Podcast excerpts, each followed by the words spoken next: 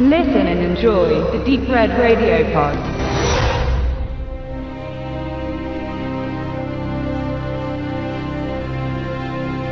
Michel ist der Premierminister von Belgien und bekleidet damit das höchste politische Amt seines Landes. In Brüssel steht ein Treffen mit der Präsidentin der USA an. Man möchte die Welt verbessern. Noch bevor der Tag von Michel richtig beginnt, wird er von ihm Unbekannten aufgehalten und entführt. Man fordert ihn auf, bei seiner Begegnung mit der amerikanischen Kollegin diese zu töten. Sonst würde man seine Frau und die beiden gemeinsamen Kinder umbringen, die man bereits an einem geheimen Ort isoliert hat.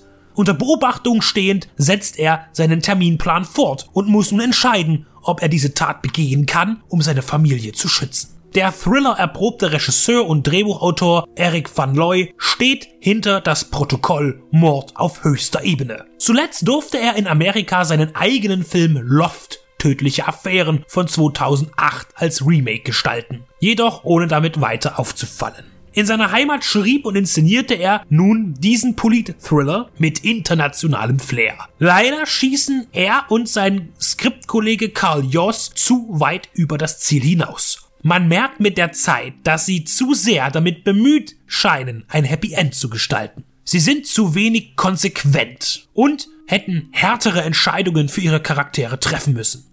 Die Story ist schon hart, aber eben auch zu vorhersehbar. Und das merkt man daran, dass ausschließlich Menschen dem Feind zum Opfer fallen, die relativ belanglos sind. Und somit kann sich keine zerreißende Dynamik entwickeln. Auch bleibt Michelle den Emotionen des Publikums fern. Leider. Das liegt aber nicht primär an dem Drehbuch, sondern eher an der politischen Ebene, auf der das Szenario fußt. Der Mord soll unter zwei Staatsoberhäuptern passieren und man ignoriert dabei fast alle Probleme, die sich dabei ergeben. Vor allem die akribischen Sicherheitsvorkehrungen, die durchdrungen werden müssen. Und an dieser Stelle klappt eine solche Verschwörung nur, wenn hundertprozentig alle Angestellten eingeweiht sind. Bei einem Film verlangt es ja nicht nach der absoluten, wahrhaftigen Möglichkeit, aber ein politisch-kriminalistischer Stoff, der in unserer Gegenwart handelt, mit obersten Regierenden von zwei real existierenden Ländern, benötigt ein gewisses Maß an Glaubwürdigkeit. Sonst verliert er einfach am Spannungsmoment. Der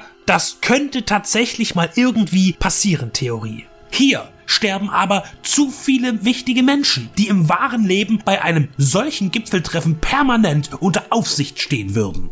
Das lässt selbst das unterhalten werden wollende Gemüt nicht in Ruhe. Ein weiteres Problem sind die Hintermänner des Attentats. Sie sind mächtige Überwachungskünstler mit einem scheinbar undurchdringlichen Netzwerk an Spitzeln und Handlangern. Die Drahtzieher weisen aber eine zu primitiv plakative Motivation auf. Da war man im Drehbuch wenig kreativ bis faul. Natürlich kann man keine Weltherrschaftspläne eines Bond-Schurken erwarten, aber schon wieder der böse Islam und die wirtschaftsdrosselnde Umweltpolitik? Denn in das Protokoll ist die US-amerikanische Präsidentin eine Wunscherscheinung der blumigen Europapolitik. Sie ist weltoffen für Klimaschutz und Einigkeit mit Russland und damit irgendwelchen hartgesottenen Nationalisten und Altmilitärs ein Dorn im Auge und muss von der weltpolitischen Bühne verschwinden hätte man einen Gang runtergeschaltet, hätte man nicht so eine sterile Geschichte entwickeln müssen. Technisch und spielerisch bewegt sich das Protokoll auf stabilen, nicht beklagenswerten Terrain, aber die Plausibilität bleibt auf der Strecke